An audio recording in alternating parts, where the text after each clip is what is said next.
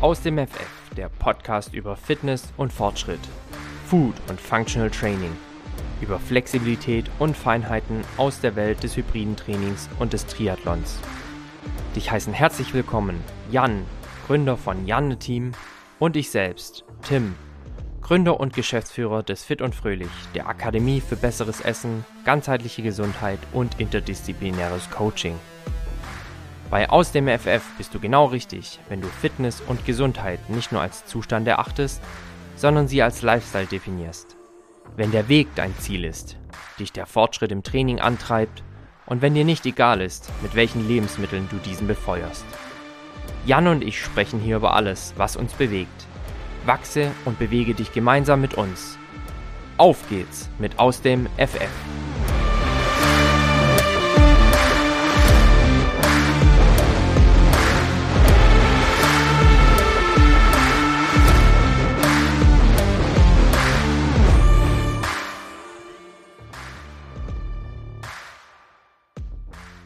Einen wunderschönen guten Tag. Hier spricht Nathalie am Mikrofon und am anderen Ende der Leitung haben wir Simone. Wir begrüßen euch heute ganz herzlich zu unserem Girls Talk. Viel zu lange ist es her. Ja. ähm, und ich übergebe das Wort an Simone. Hi Simone. Hallo Nathalie. Ja, ich freue mich heute sehr. Ausnahmsweise haben Nathalie und ich auch mal keine Telefondauerleitung gehabt die Woche. Daher freue ich mich umso mehr, dass wir heute mal sprechen können. Äh, in der Mädelsrunde. Wir räumen auf. Wir, wir räumen hier richtig auf, auf mit, mit Vorurteilen und Mythen und alles, was dazugehört. Das wird eine richtig gute Folge. Ein bisschen locker, flockig aus der Hüfte raus. Perfekter Einstieg. Genau.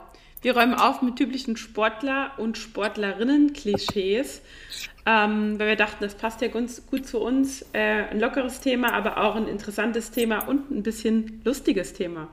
Ja, und äh, nicht zu vergessen haben wir natürlich auch noch ein bisschen Mehrwert zu bieten. Also neben diesen ganzen Vorurteilen und Klischees sind ja auch dann doch die ein oder zwei anderen Tipps und Tricks immer wieder versteckt.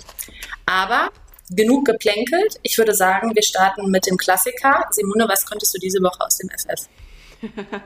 was ich die Woche aus dem FF konnte, ist relativ platt. Auch mal wieder in Bezug auf Sport. Ich konnte laufen und pumpen, laufen und pumpen und das stupide die ganze Zeit im Wechsel. Ähm, ja, ich beschreibe gerade das hybride Training, aber ähm, die Sache ist halt die, dass ähm, aktuell bin ich ja in der Off-Season und habe klar die ganze Zeit hybrid trainiert, aber jetzt ist es wirklich komplett äh, Krafttraining, Backsquats, Deadlifts, also wirklich stupide Pumpübungen und das im Wechsel dann halt mit Grundlagenläufen oder auch manchmal Intervallen. Und ich muss sagen, die Oberschenkelmuskulatur ist ganz gut belastet aktuell. Ich kann es mir gut vorstellen. Ich meine, mein Trainingsplan sieht ja aktuell ähnlich aus wie deiner. Ich äh, mache nochmal die eine oder andere Pause, aber ansonsten kann ich das nachvollziehen, dass die Beine dann trotzdem gut brennen. Ja, sowas von. Ja, was konnte ich aus dem FF? Ähm, ich würde jetzt auch ganz, ganz stupide sagen, aus dem FF konnte ich diese Woche golfen. Wirklich, ich habe bis zum Erbrechen, glaube ich, fünf Tage äh, in Folge gegolft und ähm, wie das immer beim Golfen ist, gab es einen guten und einen schlechten Tag und an schlechten Tagen glaubst du wirklich, dass du am besten mit diesem Sport aufhörst. Aber an den guten Tagen glaubst du auch, dass es, dass es vielleicht doch noch für die PGA reicht. Ich glaube aber in dem Fall eher nicht und äh, freue mich dann auch immer wieder ins Gym zurückzugehen. Heute Morgen habe ich tatsächlich so, ich war richtig euphorisch und ähm, habe mich so krass aufs, aufs Studio gefreut. Ich habe echt gedacht, so geil, geil, das ist mein Highlight der Woche. Ähm, aber aus dem FF konnte ich golfen. So. Sehr cool, sehr cool. So sieht's aus. So, Simone, ich würde sagen, let's fetz. Yay! so ungewohnt, gar nicht so viel vorher zu schwafeln. Aber ähm, genau, lass uns mit dem, mit dem ersten quick Klischee anfangen. Genau, quick and dirty. So. erstes Klischee, beziehungsweise erstes, erster, erstes Vorurteil, Kraftsport ist ungesund. Ja, das Klischee liebe ich, liebe ich ja sehr. Ähm, kann ich abkürzen, das ist natürlich falsch. Äh, ich kann euch auch sagen, warum. Ähm, wenn man eine falsche Technik macht, eine falsche Haltung hat bei der Ausführung zu viel Gewicht, kurz äh, durch fahrlässige Ausführung kann man sich beim Kraftsport natürlich verletzen äh, und schlimmstenfalls dann langfristige Schädigungen in Kauf nehmen. Aber das gilt halt auch genauso für jede andere Sportart. Wenn man falsch ausführt, kann auch was passieren. Beim Fußball kannst du den Fuß brechen. Äh, beim Golfen weiß ich nicht, ob man sich da mit dem Schläger auch irgendwie verletzen kann. Du kannst ähm, vom Ball getroffen werden. Genau, das ist wahrscheinlich auch sehr unschön. Ähm, also kurz gesagt, Selbstüberschätzung ist halt bei jeder Sportart eher schädlich oder der Feind, vor dem man sich in Acht nehmen sollte. Aber umgekehrt muss man halt sagen, dass gut trainierte Muskeln halt auch ihre Vorteile haben, ähm, da sie auch vor ähm, Überlastungen an Sehnen, Bändern und Gelenken äh, vorbeugen. Und ähm, genau, man sollte halt einfach beim Kraftsport äh, seine Verletzungsrisiken minimieren und sich halt, wie gesagt, äh, nicht überschätzen und auf die richtige Ausführung achten. Und dann ist halt gezielter Kraftsport ähm, eher förderlich ähm, als alles andere. Und ähm, ja, deswegen, wie gesagt, dieses Klischee ist leider falsch. Sehr gut. Ja, dann kommen wir zum äh, äh, nächsten Klischee. Zu viele Muskeln machen unbeweglich. Auch das ist falsch. Ähm, wobei, wenn man, finde ich, mal so ein Fitnessstudio sich umschaut und dann da so die Typen sieht, die voll beladen sind mit irgendwelchen Muskeln ähm, und denen fällt dann mal irgendwas runter, da glaubst du ja eigentlich nicht, dass die bis zum Boden kommen, weil die einen Bewegungsradius haben, der vielleicht doch ein bisschen einschränkender ist. Aber nein, es ist falsch. Ähm, die Unbeweglichkeit entsteht natürlich durch unsere Alltagsbewegung, durch langes Sitzen, ähm, ja, wenig, wenig Bewegung im Allgemeinen. Und ähm, Krafttraining in dem Fall verkürzt die Muskelfaser nicht, sogar im Gegenteil. Ähm, bei einigen Muskelgruppen äh, konnte in einer Studie festgestellt werden, dass die Verlängerung der Muskeln, äh, der Muskelfasern sogar ähm, entsteht. Das ist das richtige Wort. Auf jeden Fall ähm, ist das eine falsche Aussage beziehungsweise ein falsches Klischee zu viele Muskeln machen, nicht unbeweglich. Natürlich sollte man immer so ein bisschen auf Mobility achten, ne, um das Ganze halt eben dann auch weiter in die Dehnung zu bringen und mobil und beweglich zu bleiben. Ich habe mir gerade vorgestellt, fand ich gerade voll lustig, wie so ein paar äh, Hardcore-Bodybuilder im Fitnessstudio auf dem Boden sitzen und irgendwie so Stretching oder Mobility machen. Das sah irgendwie voll süß aus. Hast du sowas schon mal gesehen? Ist sehr süß aus. Aber weißt du, wie hilflos ich mir das vorstellen kann, wie, oder beziehungsweise vorstellen könnte, wie die sich fühlen, wenn denen irgendwie so eine Kleinigkeit runterfällt, wie diesen Mädels, äh, denen an der Kasse ein Euro runterfällt und dann haben die so zehn Meter lange Fingernägel und die kriegen diesen, diesen Euro nicht aufgehoben. Okay, so hadern die bestimmt ein Fingernagel-Klischee einbauen. ja, wahrscheinlich. Oh Mann. Ähm, das ist jetzt mein absolutes Lieblingsklischee, was jetzt kommt. Ähm, Kraftsportler, Schrägstrich Sportler, essen nur Reis, Hühnchen und Brokkoli. ähm, ja, ist, äh, ist schwer zu sagen, das ist weder richtig noch falsch, aber ich glaube, es ist mehr zutreffend als nicht zutreffend. Ähm, was soll man dazu sagen? Also Reis, äh, Hühnchen und Brokkoli haben wir halt alles drin. Ne? Wir haben Kohlenhydrate, wir haben Proteine, wir haben auch ein paar Vitamine. Und die meisten Sportler oder auch gerade so diese Kraft-Body- Bodybuilder, die machen halt auch extrem viel Meal Prep. Und gerade Hühnchen und Reis lässt sich halt unheimlich gut äh, für ein paar Tage vorkochen und in den Kühlschrank stellen. Daher ist das, dieses Klischee halt schon sehr oft zutreffend. Also mein Freund zum Beispiel, der erinnert sich, ich glaube, die ganze Woche von, von Reis und Hühnchen, auch wenn er jetzt kein Profi-Bodybuilder ist, aber es sind halt wichtige Nährstoffe für den, für den Körper, für den Muskelaufbau, Kohlenhydrate und Eiweiße. Und es ist leicht zuzubereiten. Deswegen glaube ich, kann man keinem Sportler böse sein, der die ganze Woche Reishühnchen und Brokkoli isst. Also ich feiere ja Brokkoli und Reis sowieso jetzt, wo ich so ein bisschen vegan, vegetarisch unterwegs bin, äh, lasse ich das Hähnchen gerne mal raus, aber das ist schon echt geiles, geiles Essen. Das ist dann Reis, Brokkoli und die vegane Ente. Ähm, ich würde jetzt Dino Nuggets sagen. Uh. Die hätten wahrscheinlich nicht so gute Makros. Nee, ähm, ich ähm, versuche dann da irgendwie so ein bisschen mit Tempe, Soja, Tofu, Gedöns zu äh, experimentieren und habe da echt ganz gute Alternativsachen inzwischen entdeckt. Das geht gut, aber da kommen wir ja nachher noch auf ein Klischee. Ähm, Kommen wir zum ja. nächsten. Das finde ich auch ganz toll. Ja.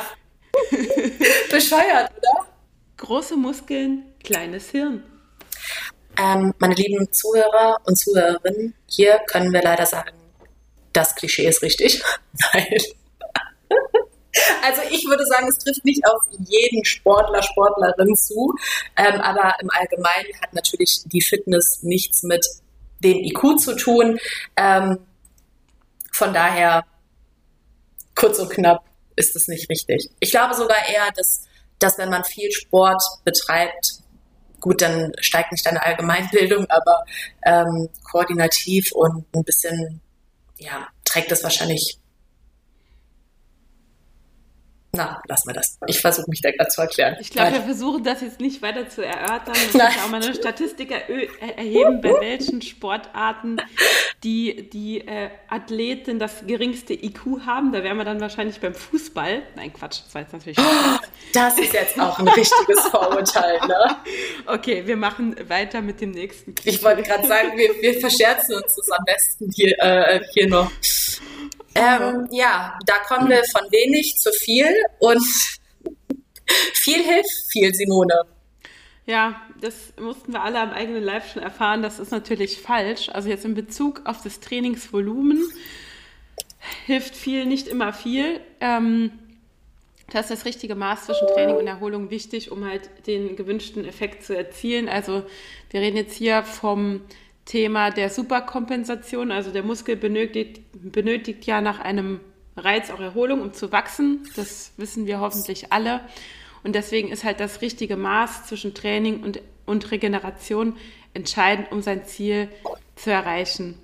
Ähm, und auch jetzt in Bezug auf die Trainingsdauer oder Konsistenz, sagt man das so? Regelmäßigkeit also äh, gilt auch da, Consistency is key. Also man kann nicht erwarten, ähm, man kennt diese typischen Klischee-Sportler, die sich äh, drei Wochen im Fitnessstudio anmelden und dann sagen, oh, das bringt ja gar nichts. Ähm, oder dann drei Wochen extensiv sich einen, ich sag mal, abreißen, passiert ja nichts und dann wieder aufhören. Also auch da muss man sagen, es bringt halt nichts, in einer kurzen Zeit exzessiv viel zu machen und dann wieder gar nichts. Also da auch ja. lieber längerfristig, nachhaltiger und konsistent, konsistent trainieren. Ähm, ja, also kurz gesagt, viel hilft viel, ist aus meiner Sicht falsch. Absolut. Äh, ich musste auch direkt an Jojo-Effekt denken. Ähm, ja, und ich finde ähm, aus der eigenen Erfahrung heraus, ähm, gerade wenn ich jetzt so nochmal das letzte halbe Jahr Revue passieren lasse, wo ich wirklich unnormal viel für meine Verhältnisse trainiert habe. Ähm, und sorry, das war gerade der Hund, der wollte. Der hat kleine Schlingel, der wollte gerade was. Der tun. hat schon wieder Durst bei 35 ja, Der hat sich gedacht, ach Simone und, äh, und Frauchen quatschen wieder, da stelle ich aber mal kurz die Podcast-Aufnahme. So, äh, weiter im Text. Also im letzten halben Jahr, wo ich wirklich viel trainiert habe, ähm, versus jetzt, wo ich gerade nach der kleinen Pause eher nach Gefühl gehe, ey, ich frage mich, woher kommt diese Power? Das ist so krass, wirklich. Wir haben letztens erst über das Thema Klimmzug gesprochen. Ähm, ich habe in meinem Leben nie einen hinbekommen und zack, habe ich letztens im Training gedacht, ach komm, probierst du das heute jetzt nochmal. Und ich habe es ich hab's geschafft. Ja, manchmal ist die Regeneration der Schlüssel zum Erfolg. Also ich merke es aktuell auch. Ich mache aktuell ja eigentlich gar keine Doppeleinheiten. Ähm, ich will jetzt nicht sagen, dass ich ausgeruht bin, weil das Krafttraining zieht schon anders Energie als Klar. das Hybridtraining. Also ich merke da schon aktuell einen krassen Unterschied von, ich sage jetzt mal, wenn ich drei Krafteinheiten die Woche mache und dann halt drei bis vier Laufeinheiten. Also ich bin auf jeden Fall mehr ermüdet als, als mit neun Einheiten die Woche aktuell. Das ist krass. Ja, absolut. Also ich kann es gut nachvollziehen. Ja. So, machen wir weiter mit dem nächsten. Finde ich auch ganz cool. Äh, wenig Essen hilft viel. Ist auch so ein Klassiker, finde ich. Ne? Ist irgendwie so verankert in den, in den Köpfen der, der Menschen. Ähm, auch hier kann man natürlich klar sagen, das ist falsch. Also die Frage ist immer so ein bisschen dahinter, was möchtest du erreichen, Gewicht zu reduzieren, dann kann man sagen, ja, ein äh, Kaloriendefizit ist natürlich dafür Voraussetzung.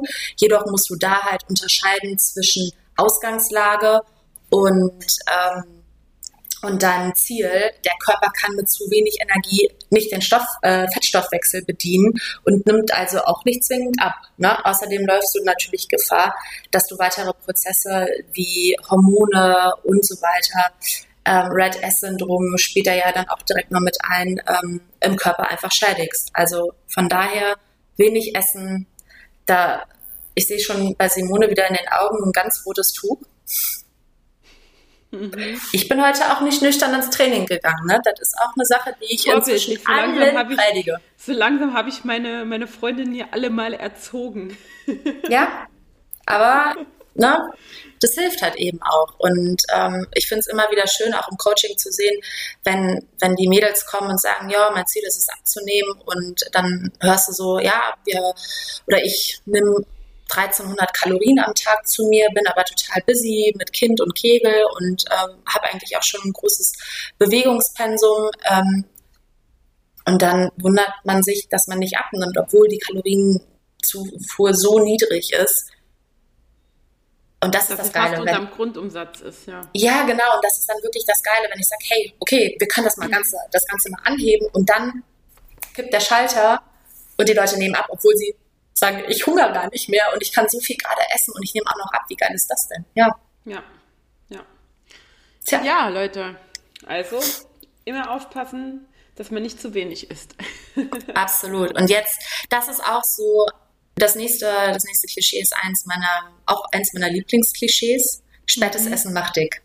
Ja, ich glaube, das ist echt so äh, das Mythos wo sich äh, ganz viele drüber streiten. Also kann ich direkt sagen, das ist falsch.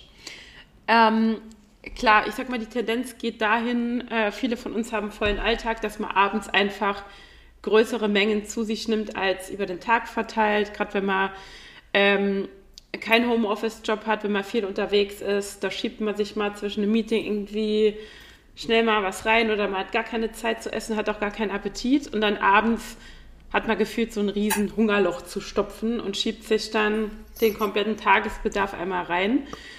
Ähm, macht nicht dick, weil am Ende des Tages, hast du vorhin schon angesprochen, ist halt die Kalorienbilanz entscheidend am Ende des Tages. Aber nichtsdestotrotz hat halt das späte Essen und gerade das späte Essen in großen Mengen kann das halt einige Nachteile haben. Also viele können dann halt mit vollem Magen auch nicht gut schlafen. Oder wie gesagt, du hast über den Tag hinweg einfach Heißhungerattacken, weil du einfach nicht satt bist und schiebst dir hier mal was Süßes rein und da mal. Daher, ähm, wie gesagt, spätes Essen macht dick ist in dem Fall nicht richtig. Aber ich würde jetzt auch nicht unbedingt sagen, dass es die gesündeste und empfehlenswerteste Art ist, seine Kalorien zu sich zu nehmen. Also ja. man sollte dann eher so vier bis fünf Mahlzeiten über den Tag zu sich nehmen, beziehungsweise ist ja, ja bei jedem unterschiedlich, wie oft man essen kann, also auch zeitlich und wie viel Menge man auf einmal sich, also man selber halt persönlich schafft. Aber es ist besser, drei bis fünf kleinere Mahlzeiten zu sich zu nehmen, als einmal am Tag eine große zu essen. Ich finde ganz entscheidend, und ähm, das erinnerte mich gerade so ein bisschen an die ähm, letzte Podcast-Folge von dir und Alina, wo Alina gesagt hat, ähm, Schlaf ist das günstigste Regenerationsmittel, weil wir es alle automatisch betreiben. Ähm, und dann in der Kombi mit späten Essen und gerade, ich kenne das zu gut, ähm, wenn ich mir abends die Wampe vollhaue, ist mein Schlaf katastrophal. Und da ich ja so ein Track-Junkie bin, sehe ich das natürlich auch, wie mein Rennschlaf ist, mein Tiefschlaf etc.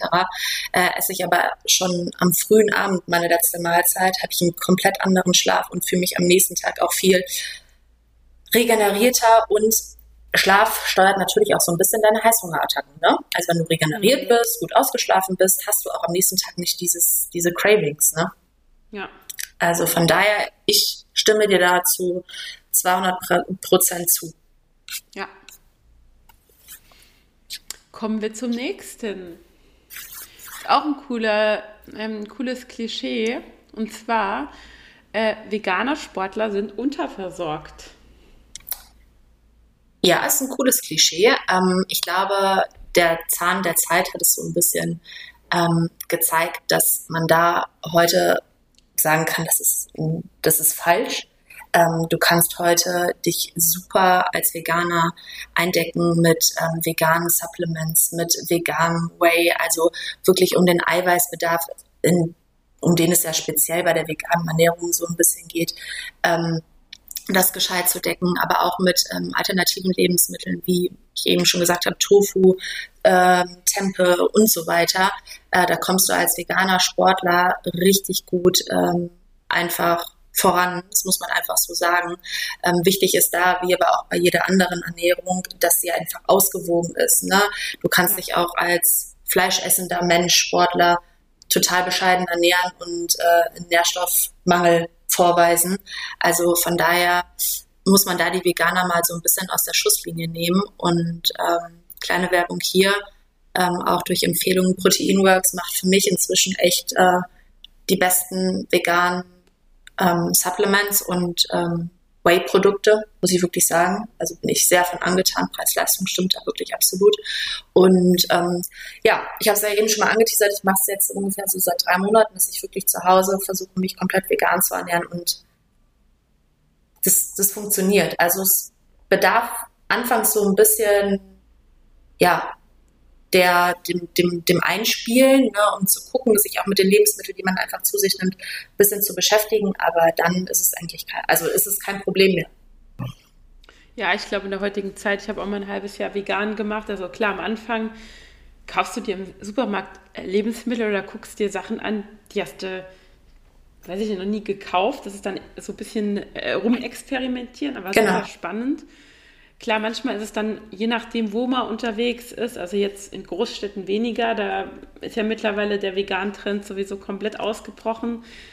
Aber ich habe es damals gemerkt, wie ich vegan war und mal wieder zu Hause war im Saarland, äh, wo man schön auch noch so ein bisschen, ja, ich will jetzt nicht sagen deftiger ist, aber Doch, da lauert jetzt halt so. nicht an jeder Ecke irgendwie ähm, Vegan-Produkte. Da war das Auswärtsessen schon ein bisschen schwierig. Das fängt ja da dann an beim Salatdressing oder so. Ja? Genau. Also das war dann schon, wo man teilweise sagen musste, okay, dann mache ich jetzt mal vegetarisch, weil das gar nicht wirklich umzusetzen war dann. Ne? Draußen ist es in der Tat ein bisschen schwieriger. Ich merke das auch immer wieder. Deutschland versus Österreich, da ist es auch ein bisschen trickier. Ähm, und man muss halt eben auch dazu sagen, jetzt kommt ja oftmals so der Gedanke, ja, vegan ist super gesund. Also wenn du in Rewe oder in den Supermarkt gehst und ähm, alternativ Produkte kaufst, wie, keine Ahnung, ähm, Kochsahne oder, oder, oder, da ist halt auch ganz schön viel Schrott drin. Ne? Dann ist es manchmal sogar das Normale, das Gesündere. Ähm, zumindest von den, von den Makros. Absolut. Ich glaube, da müssen wir mal eine Folge mit dem Tim machen über ja, vegane Ersatzprodukte. Ja. Weil mir ist das damals aufgefallen, ich bin halt Typ 1 Diabetiker, ich gucke eh immer auf die Nährwerte und was da drin ist an Zusatzstoffen und so weiter. Und gerade bei diesen veganen Ersatzprodukten, da ist manchmal so viel Zeug zugesetzt, wo ich mir so denke. Fette ohne Ende. Oh, furchtbar. Ja, okay, wie Ja, also man muss sich ein bisschen ein. Genau. Genau, wir kürzen ähm, das Thema ab. eigentlich, eigentlich haben wir so viele geile Klischees, dass, äh, dass ich sagen muss, jetzt kommt schon wieder so ein cooles. Ähm, das Race-Outfit äh, ist die halbe Miete. Oh ja, da haben wir ja lange überlegt über das Klischee, das mussten wir jetzt aber bringen. Also ich muss sagen, aus der Frauenperspektive, ich rede jetzt mal von Nathalie und von mir, ist das Klischee auf jeden Fall wahr. Wir hatten da schon mal in einer Folge drüber diskutiert, wie wichtig das Race-Outfit jetzt beim Wettkampf für uns Frauen ist. Ähm, generell kann man ja sagen, dass die Frauen meistens schon auch mehr Wert eh auf die Bekleidung legen, egal ob das jetzt im Alltag ist oder auch gerade beim Sport. Da muss die Hose farblich zum Oberteil passen und so weiter und so fort. Ihr kennt das alle. Ähm, und wir Frauen, wie gesagt, wir achten da A, nicht nur auf die Passform, dass die Hose nicht kneift, sondern die muss natürlich auch gut aussehen. So. Und jetzt gerade in Bezug auf High Rocks hat man dann immer noch so diesen, diesen Gedanken, boah, es gibt schon wieder Fotos und ich kann jetzt nicht zum hundertsten Mal in einem schwarzen Race-Outfit laufen, weil dann habe ich ja hundertmal die gleichen Fotos. Deswegen ist das Race-Outfit da nicht zu unterschätzen. Ähm, wir haben jetzt natürlich keinen Mann befragt, wie er das sieht. Ihr könnt uns da gerne Feedback schreiben. Aber ich kann von den Männern in unserem Umfeld berichten, dass das da irgendwie etwas spontaner abläuft. Also so äh, einen Abend vorher, Kleiderschrank auf und ich nehme mal raus, was da drin ist. Ähm, Nathalie nickt nur. ja, also Race Outfit ist die halbe Miete, trifft aus meiner Sicht absolut zu. ja, absolut. Ich glaube auch, das tut der mentalen Vorbereitung auf das Race sehr viel Gutes. Absolut. Also ich, ich, ich finde immer, es gibt immer so einen Moment bei mir, zumindest beim Wettkampf, wenn ich morgens dieses Race-Outfit anziehe, da bin ich schon so richtig on fire. Ready, genau. Mhm. Und das habe ich aber auch nur, wenn ich mich in dem Outfit halt auch wohlfühle. Ne? Wenn genau. ich irgendwas laufe, ja. wo ich denke, boah, das jetzt rutscht die ganze Zeit die Hose oder so, dann, nee, dann werde ich wahnsinnig. Ich freue mich wieder. Ja, kommt, äh, kommen wir zum nächsten äh, Klischee. Ist auch ein ganz lustiges. Sportler sind total selbstbewusst beim Filmen ich glaube, dieses Klischee oder dieses Vorurteil ist nochmal so ein bisschen erklärungsbedürftig. Wir meinen natürlich beim Film im Fitnessstudio draußen, ne? also zum Beispiel für Reels etc., ähm, kann ich nur als sehr subjektiv bewerten, aber ich würde sagen, ähm, es ist falsch. Also ich erwische mich immer wieder, wie peinlich oder wie unangenehm mir das ist. Ähm, heute Morgen war es wieder so, ich hatte so mein wunderbares Stativ mit ins Gym genommen, das da aufgestellt, weil ich heute ein kleines Reel drehen wollte. Und dann kommt auf einmal der Besitzer und dann quatscht er mich so voll und sieht, dass ich am Filmen bin.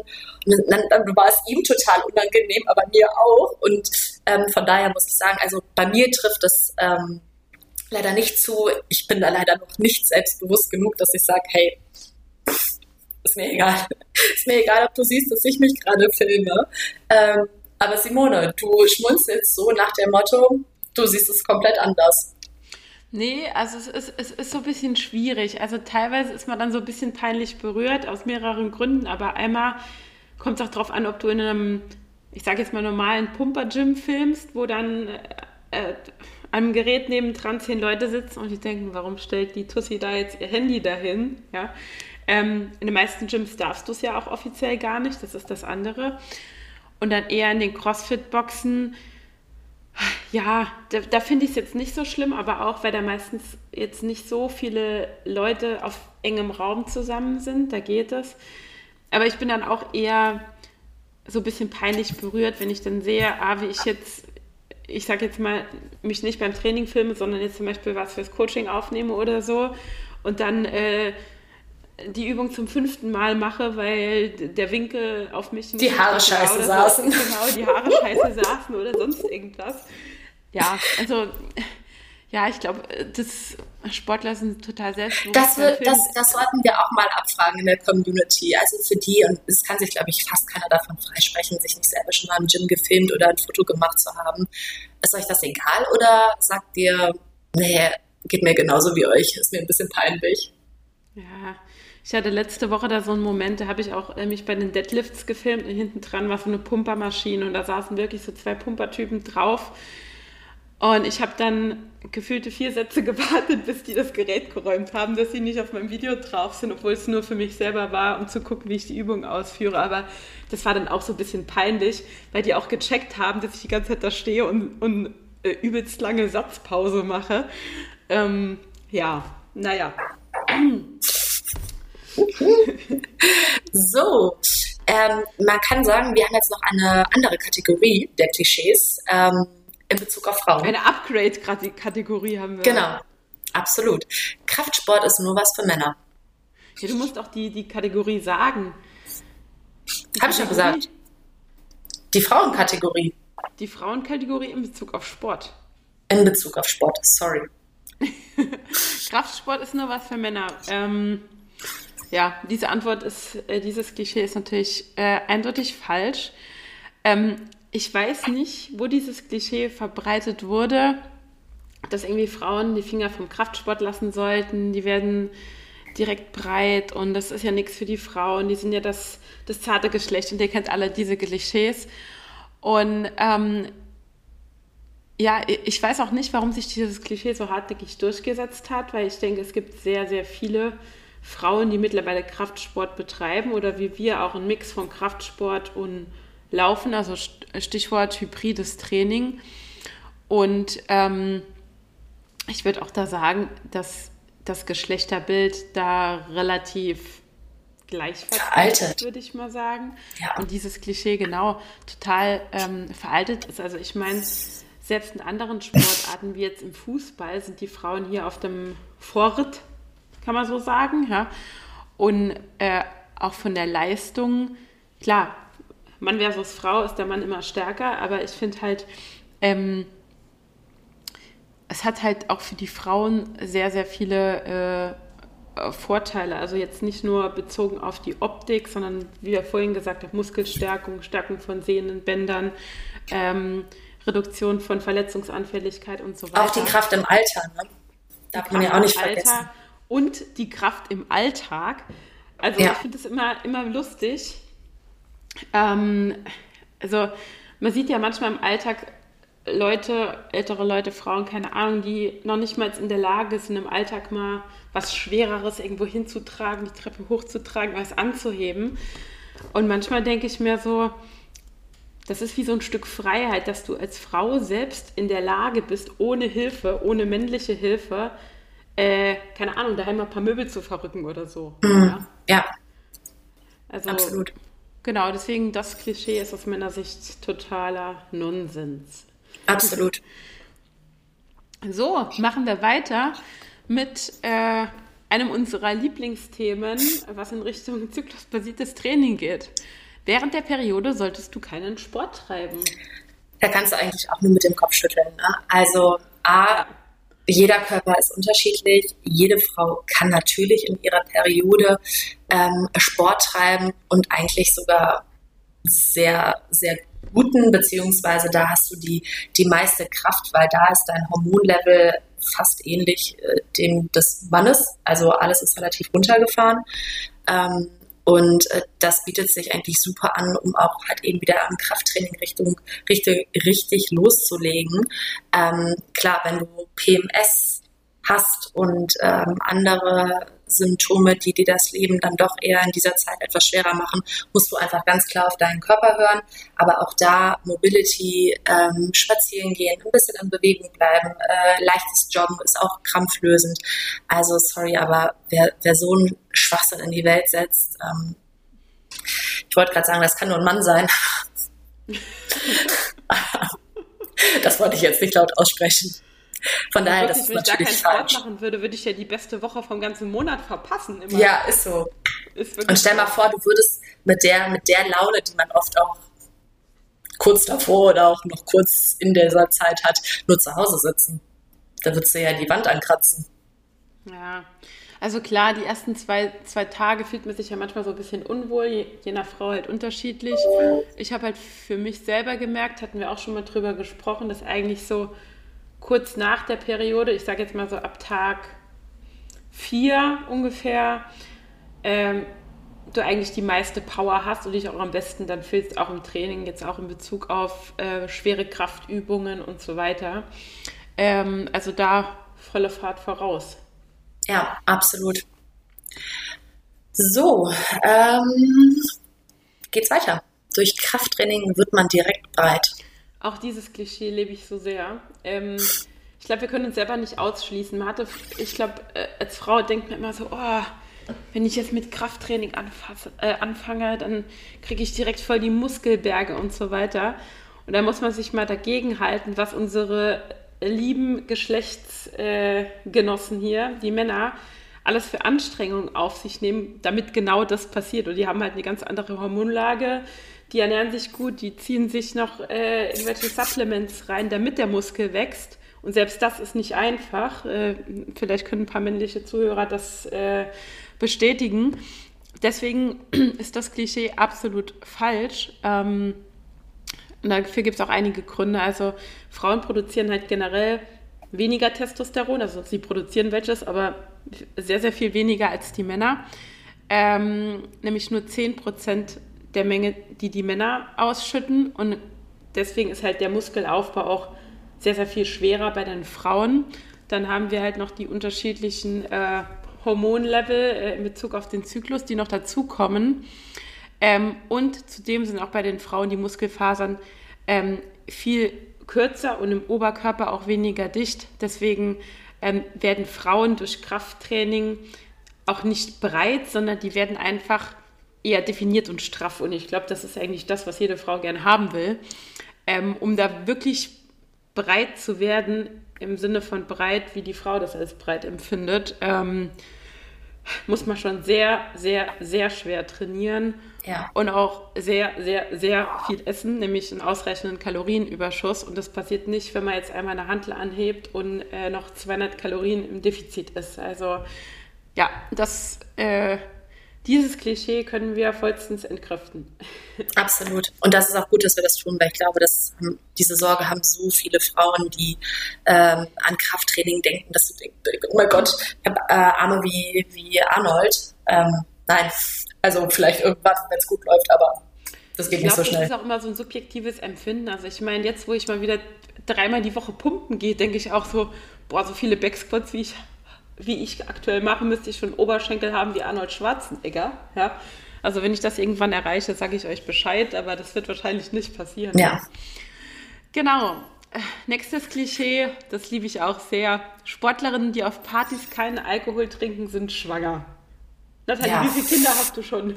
Boah, da hätte ich auf jeden Fall jede Menge, das kann ich dir sagen, wirklich. Also es bezieht sich ja nicht nur auf Partys, sondern halt eben auf ähm, auswärts essen gehen, ähm, mit Freunden und Bekannten zusammensitzen. Ich meine, wir haben da wirklich jetzt, seitdem das Wetter schön ist oder seit Anfang des Jahres sogar, glaube ich, ähm, oft darüber gesprochen, ähm, wie bescheuert es ist, ne, dass dieses Thema Alkohol so ein gesellschaftlicher Zwang ist, dass es eher als abnormal angesehen wird, wenn man keinen Alkohol trinkt, statt ja. dass es normal sein müsste, zu sagen, hey, nö, ich trinke Wasser und trinke ab und zu mal was, aber ja, ich glaube, dieses Denken, das kriegt man aus den Köpfen auch nicht mehr raus. Ähm, ja, also nein, das ist natürlich falsch. Äh, ja, es ist falsch.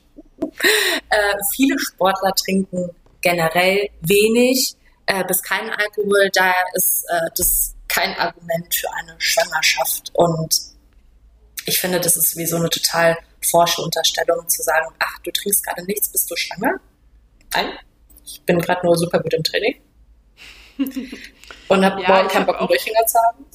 Ich habe jetzt ja auch, ich hatte ja vor der WM ja, sechs bis neun Monate wirklich gar nichts, gar nichts, gar nichts getrunken. Und jetzt nach der WM mal so alle paar Wochen mal so ein Gläschen Wein. Aber ich muss auch sagen, wenn ich zwei getrunken habe, finde ich es schon fast eklig. Ja. Also ich, ich merke es auch direkt, dass ich vertrage wirklich gar nichts mehr. Ich bin nach zwei Gläsern, bin ich direkt blau, also nicht, nicht total besoffen, aber schon relativ gut dabei. Und dann habe ich auch direkt dieses Gefühl, das ich sonst hatte, früher, wenn ich, äh, sagen wir mal, weiß ich nicht, vier Gläser getrunken hatte und denke mir dann schon so, das war jetzt eigentlich, habe ich es wieder nicht gebraucht. Ne? Ja, das, das habe ich auch total oft. Und ich muss auch wirklich sagen, also ich habe, glaube ich, in den letzten sechs, na, sagen wir fünf Monaten, seit Februar an einer Hand abzählbar ein Glas irgendwas getrunken. Und mein Schlaf ist so geil. Ich fühle mich jeden Tag tipptopp. Also mein Training macht Bock. Also es gibt so viele Gründe, keinen Alkohol zu trinken, als zu sagen, ich trinke jeden Tag Alkohol. Ja, ich finde halt, jeden Tag ist halt übertrieben. Wenn man es mal so als Genuss trinkt, weil es halt, ich sage jetzt mal, auch schmeckt oder wenn man mit Freunden zusammensitzt, mal ein Gläschen zwei, ist ja alles gut. Aber ich merke dann halt auch immer, entweder ich schlafe schlecht oder ich muss halt viel länger schlafen, weil wenn du am gleichen Tag dann halt mhm. halt zum Beispiel auch noch trainiert hast, dein Körper regeneriert ja viel langsamer. Genau. Und das ist dann halt, bist dann halt viel, viel mehr ermüdet auch am nächsten Tag. Mir hat jetzt die Tage jemand erzählt, das war, aber das wollte ich eigentlich nochmal nachlesen, dass wenn man Alkohol trinkt, der Körper wirklich sechs Wochen benötigt, um den komplett von der ersten Zelle bis zur letzten gefühlt abgebaut zu haben. Also das finde ich ist eine spannende These. Ähm, das muss ich nochmal checken. Kann mal recherchieren. Ja. ja. So, ähm, ich glaube, wir nähern uns dem Ende. Von daher ähm, mein letztes mein Klischee an dich. Klischee. Ja, wirklich. Das ist absolut Zyklus, Klischee. Zyklusbasiertes Training ist nur was für Profisportlerinnen. Dazu haben Nathalie und ich gestern ein Reel hochgeladen. Schaut euch das bitte an. Das ist absoluter Käse.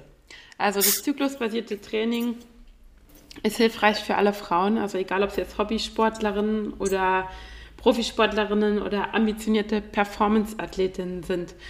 Ähm, ich sag mal, wenn du als Frau im Einklang mit deinem Zyklus trainierst, regenerierst, deine Ernährung steuerst, kannst du einfach nachhaltiger und ich sage jetzt mal auch effizienter, effektiver einfach deine Ziele erreichen. Ähm, natürlich ist das zyklusbasierte Training von Frau zu Frau wieder individuell, weil jede Frau ist unterschiedlich. Aber du, du kannst halt langfristig dein Wohlbefinden damit steigern.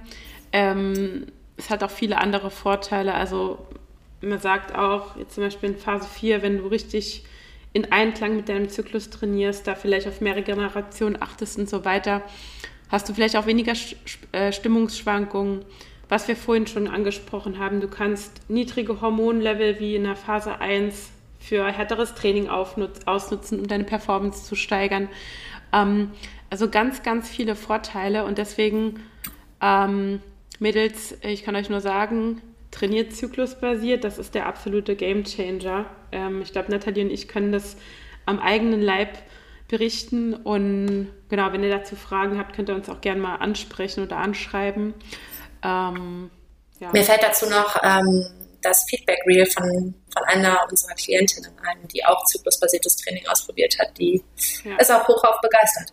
Also da sieht man mal, dass Frauen nicht das schwache Geschlecht sind, sondern einfach das stärkere. Wie gesagt, ich sage immer, das ist eigentlich so, ähm, ja, ich will jetzt nicht sagen, der, der äh, Geheimtipp, aber ich finde halt, als Frau, es entgeht dir was, wenn du nicht zyklusbasiert trainierst, weil es ja. fehlen dir die paar Prozent, die du an deiner Performance rausnehmen kannst, es fehlen dir die paar Prozent, die du bei deinem Wohlbefinden rausnehmen kannst. Also es fehlt dir eigentlich überall was. Und ich meine, ich würde gerne mal eine Frau erleben, die sagt, sie trainiert zyklusbasiert und sie fand es schlecht. Ja, und eigentlich ist es sehr spannend, weil jeder Mensch irgendwie dahin tendiert, alles in seinem Leben zu optimieren.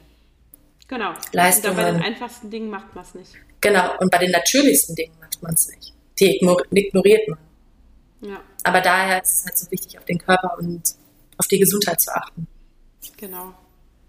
Genau. Nathalie, ich glaube, wir sind schon mit unseren äh, Klischees ganz, ganz flott, quick and dirty durchgekommen, oder? Richtig stark. Uh. Juhu, dann kommen wir mal zu unseren verbleibenden Kategorien. Nathalie, was ist denn dein Umwelt-Lifehack für diese Woche? Mein Umwelt-Lifehack. Es ist, ne, es ist eigentlich fast praktisch, das muss ich gestehen. Ähm, ich weiß nicht, hast du einen Messerschleifer zu Hause? Ein was? Ein Messerschleifer. Ein Messerschleifer. Da muss ich mal meinen Freund fragen, der hat das bestimmt irgendwo versteckt. okay, aber für, gerade für die Haushalte, ähm, die keinen Messerschleifer zu Hause haben oder erst den Freund fragen müssen, weil angenommen, du würdest jetzt hier Hähnchen, Brokkoli und Co. vorbereiten wollen, bräuchtest du ja ein scharfes Messer. Ähm, brauchst du nicht. Brauchst du nicht fragen. Du stellst eine Tasse auf den Kopf und nutzt die untere Seite, um damit dein Messer zu schleifen. Das können wir auch gerne nochmal in der Story oder so ähm, demonstrieren. Das im Bauch stecken dann nachher. äh, nee, du stellst am besten die Tasse schon auf die Arbeitsplatte. Sonst würde es ein bisschen zu gefährlich werden. Aber ich hoffe, du verstehst, wie ich das meine. Man dreht die Tasse auf den Kopf, dann hast du unten quasi das, ne? Und an der Kante kannst du das Messer schleifen. Mein Freund schlägt gerade die Hände über den Kopf, wenn er den Podcast nachher abhört und hat Angst, dass, ich, dass er irgendwann nach Hause kommt, nicht mit einem Messer im Bauch am Boden liege. Ich hoffe natürlich nicht. Nein. Okay, Nathalie macht einen Messerschleif-Reel. Ja, genau, das kann ich gerne machen. Was Sehr ist dein cool. Umwelt-Lifehack? Ähm, ich habe mich so ein bisschen an dem äh, orientiert, was Alina letzte Woche gesagt hat, was mich wirklich, na, was heißt inspiriert hat, aber ähm, wie gesagt, man schenkt sich ja oft sehr viel unnützes Zeug ähm, und ich finde die Idee ganz schön, einfach äh, Gutscheine oder mehr mit so Fotogeschenken zu arbeiten. Also den, den Menschen, die einem wirklich nahestehen, eher Erinnerungen zu schenken. Also entweder Erinnerungen in Form von, egal ob das jetzt ein Fotobuch ist oder Alben, selbst Gutscheine, die einen an was Schönes, Gemeinsames erinnern oder halt was zu schenken, was man gemeinsam machen kann. Ähm, weil es halt, klar, es spart halt kein Geld. Meistens sind ja so Erlebnisgeschenke etwas teurer, mhm. aber dafür spart es halt viel unnützigen, unnützen Kram, der daheim dann rumsteht, weil gefühlt jeder alles hat. Das stimmt. Ja. Genau. So, Nathalie, ich bin ganz gespannt. Was ist dein Vorbild der Woche? Es ist lustig, weil wir haben es gerade eben zwei, dreimal schon ähm, genannt. Nein, hoffentlich hast du nicht wieder das gleiche wie ich. Also mein Vorbild der Woche ist der Arnold. Okay, Schwarzenegger. Hast du also wirklich Shoutout, meine Empfehlung, äh, die Doku auf Netflix von, von Arnold ist wirklich richtig geil. Ähm, hat mich auch sehr inspiriert und ähm, der hat so seine Big Fives for Life, also so seine, seine Vision, wie er seine Ziele erreicht hat von einem kleinen Bub ähm, aus Österreich, ähm, der ins große Amerika übergesiedelt ist, erfolgreich im Bodybuilding, Gouverneur von Kalifornien. Also es ist echt eine, eine krasse Erfolgsgeschichte, die dahinter steckt. Und ähm, das ist mein Vorbild der Woche. Äh, ich fand es ganz schön, eins seiner, seiner, seiner Aussagen, wie er seine Ziele erreicht hat, war immer, sich seine Vision ähm, bewusst zu sein und seine Ziele dahingehend abzuleiten und nie klein zu denken. Ja, ja, ich meine, da hatten wir ja schon mal auch über, äh, in der Folge drüber gesprochen, als wir über Mindset und ähm, Wettkämpfe und so weiter gesprochen haben oder Mindset-Tipps. Ähm, ich glaube, man sollte halt immer seine Vision bzw. sein Warum kennen. Also genau. was, was, treibt dich intrinsisch an? Und ähm, Alina hat es letzte Woche auch ganz schön gesagt, wer sich ähm, Grenzen im im, ähm, im Träumen setzt, der ähm, setzt auch seine Ziele nicht richtig. Ne? Ja, genau, und so und ist es. Irgendwo stimmt es auch. Ne? Ja. Weil jeder kann alles schaffen. Egal, ob du aus dem kleinsten Kaff in Buxtehude kommst oder schon alles irgendwie tolle Dinge hast. Ja. Das finde ich ein gutes Vorbild. Was ist dein Vorbild? Ich habe diese Woche gar kein ein Vorbild, sondern ich habe ein, ein eher äh, Zielgruppenvorbild. Und mein Vorbild der Woche sind alle Frauen, die zyklusbasiert trainieren. Oh, das finde ich gut. Das finde ich richtig gut. Das sind meine Heldinnen des Alltags, Leute. Ähm, Gründe haben wir ja vorhin schon genannt. Also ich glaube, die Frauen, die zyklusbasiert trainieren, die wissen, wovon ich rede. Die sind einfach total smart. Die wissen, wie sie im Alltag mit ihrem Körper umgehen. Ähm, die wissen, wie sie sich auf bestimmte Situationen einstellen und vor allem wissen sie, wie sie das, äh, ja, ich sag, das Optimum aus ihrem Körper für die jeweilige Phase rausnehmen. Und mhm. da kann ich nur an alle appellieren, Mädels, die das noch nicht machen, beschäftigt euch mehr damit, kommt gerne auf uns zu. Ja. Ähm, das ist der absolute Game Changer wir werden ja auch in Zukunft oder in der nächsten Zeit noch ein paar Mythen, Zyklusmythen äh, auf Instagram aufdecken. Von daher bleibt es auch da spannend. Verfolgt uns da gerne. Genau. Nathalie und ich geben alles, euch das Thema ein bisschen äh, transparenter zu machen. Genau, so sieht's aus. Hey Simone, Nathalie, das war eine coole Folge. Eine, eine richtig coole Quick and Dirty Folge. I like. I like, I like. I like too. Ja, ähm, ihr Lieben, ihr könnt uns überall hören, ähm, wo es Podcasts gibt. Lasst uns gerne Bewertung da, lasst uns gerne Kommentare und Feedback da. Vorschläge ähm, für neue Folgen. Genau, Vorschläge für neue Folgen. Und mir bleibt nichts anderes, als Nathalie das letzte Wort zu überlassen. Äh, boah, das letzte Wort. Arrivederci. Schön. Ciao. Oh, schönes Wochenende, wollte ich gerade sagen. Tschüss. Tschüss.